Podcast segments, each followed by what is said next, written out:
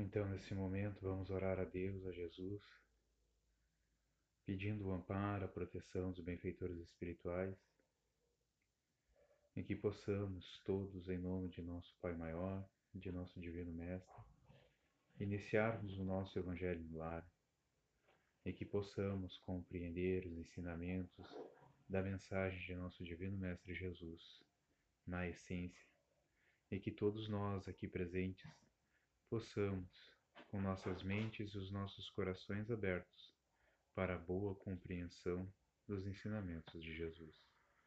Que a paz de nosso Divino Mestre esteja com todos. Que assim seja. Bom, do capítulo 1, né, Não vim destruir a lei, seguimos ainda falando sobre Jesus.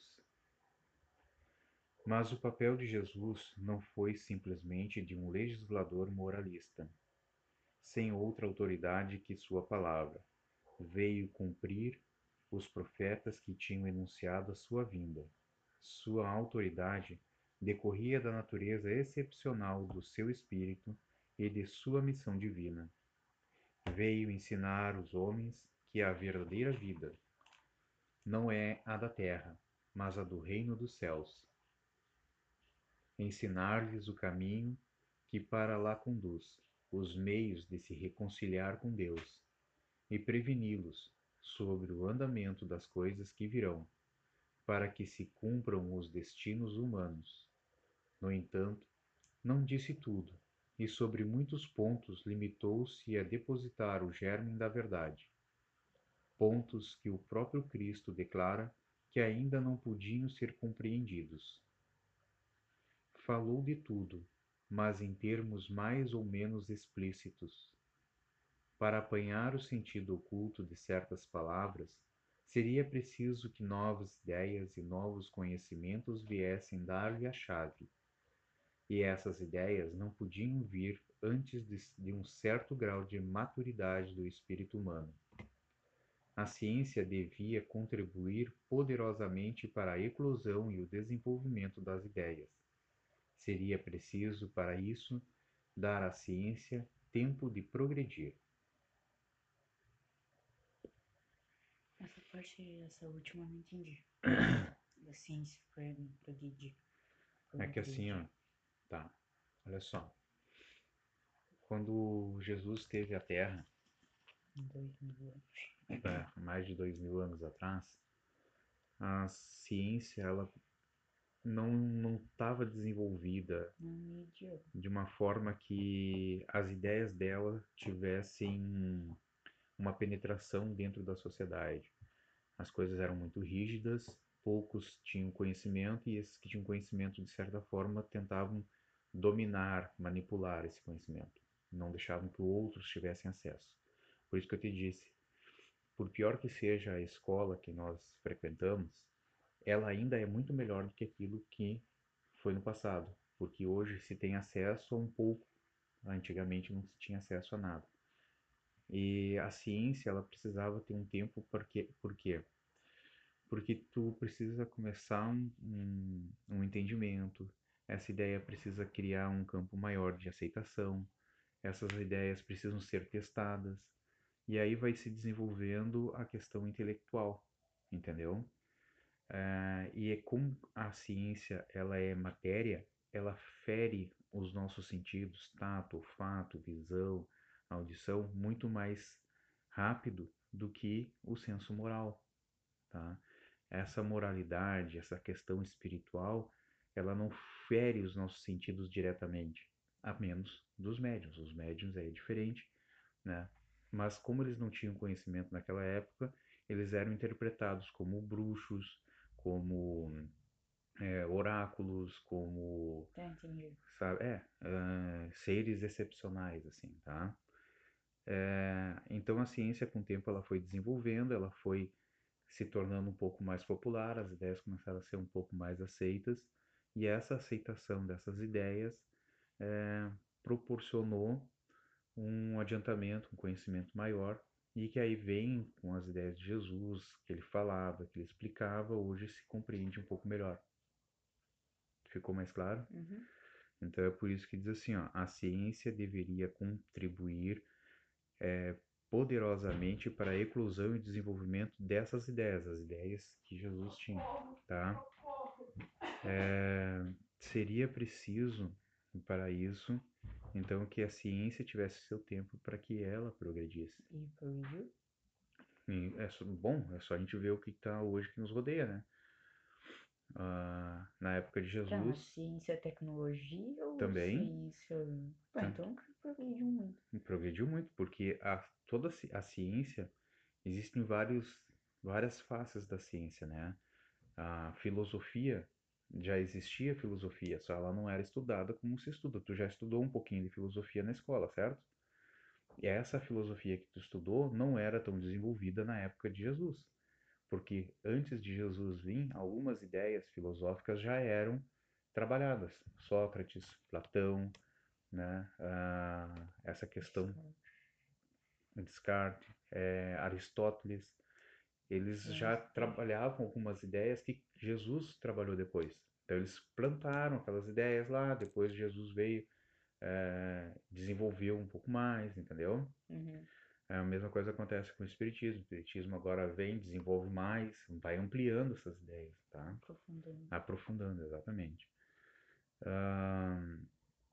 Tem as ciências biológicas, tem as ciências médicas de- da medicina, tem as ciências físicas, ciências da matemática, ciências da contabilidade, entendi. né? Ciências psíquicas. Todas essas ciências naquela época não existiam, né? Trabalhadas, estudadas. Então hoje tu pode pegar, por exemplo, na questão da psicologia, que fala sobre a questão da mente, e algumas ideias que a psicologia hoje estuda e desenvolve, Jesus já trabalhava lá atrás. Mas como é que ele ia explicar a psicologia naquela época para aquelas pessoas que não tinham acesso nem à questão de conhecimentos mais básicos, entendeu? Então algumas ideias ficaram assim subentendidas, mas plantadas já lá naquela época. Entendi. Ficou mais claro para ti? Uhum. Ficou.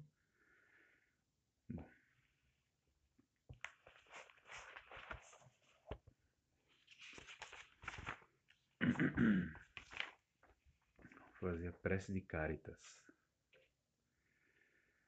Deus, nosso Pai, que sois todos poder e bondade, dai força àquele que passa pela provação. Dai luz àquele que procura a verdade. Ponde no coração do homem a compaixão e a caridade.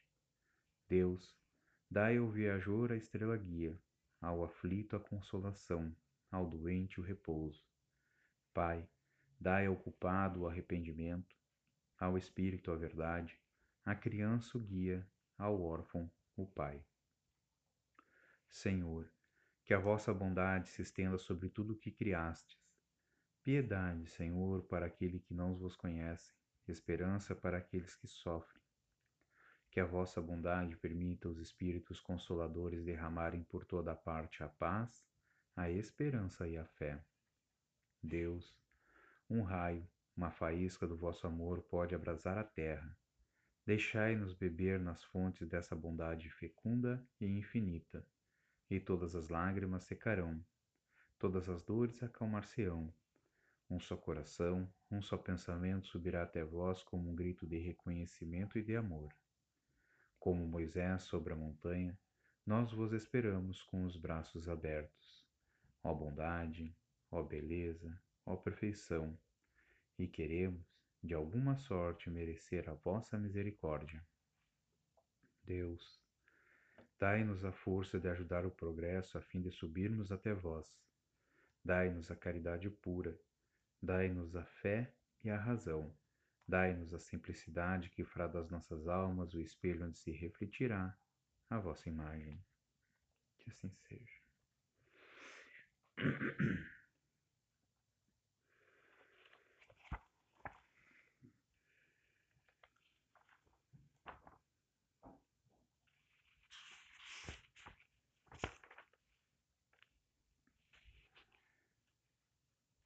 Eu vou fazer uma prece que normalmente eu não faço, tá? É nas aflições da vida, que diz assim: Deus Todo-Poderoso, que vedes nossas misérias escutai favoravelmente os votos que vos dirijo nesse momento. Se meu pedido é irrefletido, perdoai-me. Se é justo e útil aos vossos olhos, que os bons espíritos que executam vossas vontades venham à minha ajuda para realizá-lo. Deus, haja o que houver, que vossa bondade seja feita, vossa vontade seja feita. Se seus desejos não são acolhidos, se os meus desejos não são acolhidos favoravelmente, é por estar em vossos desígnios experimentar-me, e me submeto sem murmurar.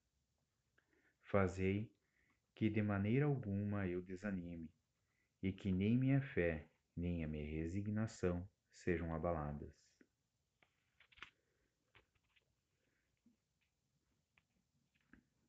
Quer fazer algum pedido?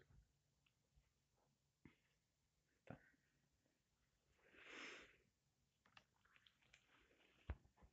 Então, neste momento, oramos agradecendo o amparo e a proteção que temos recebido constantemente pela oportunidade de estarmos reunidos em Teu nome, em nome de Jesus, pela oportunidade de conhecermos a doutrina que orienta os nossos passos aqui na Terra e que possamos compreender melhor a bondade, a misericórdia de nosso Pai maior que nos sustenta em nossas existências.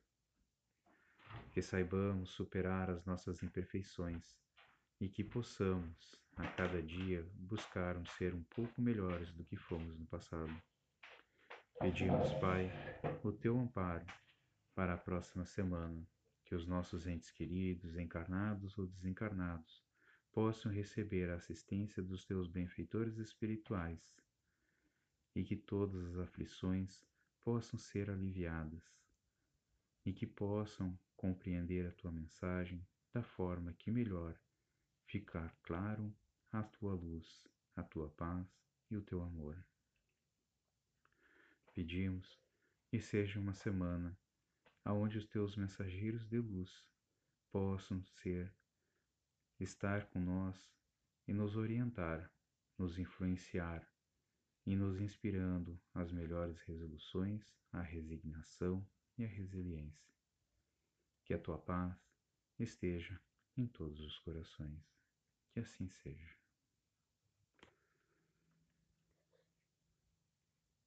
Pai nosso que estás no céu, santificado seja o vosso nome.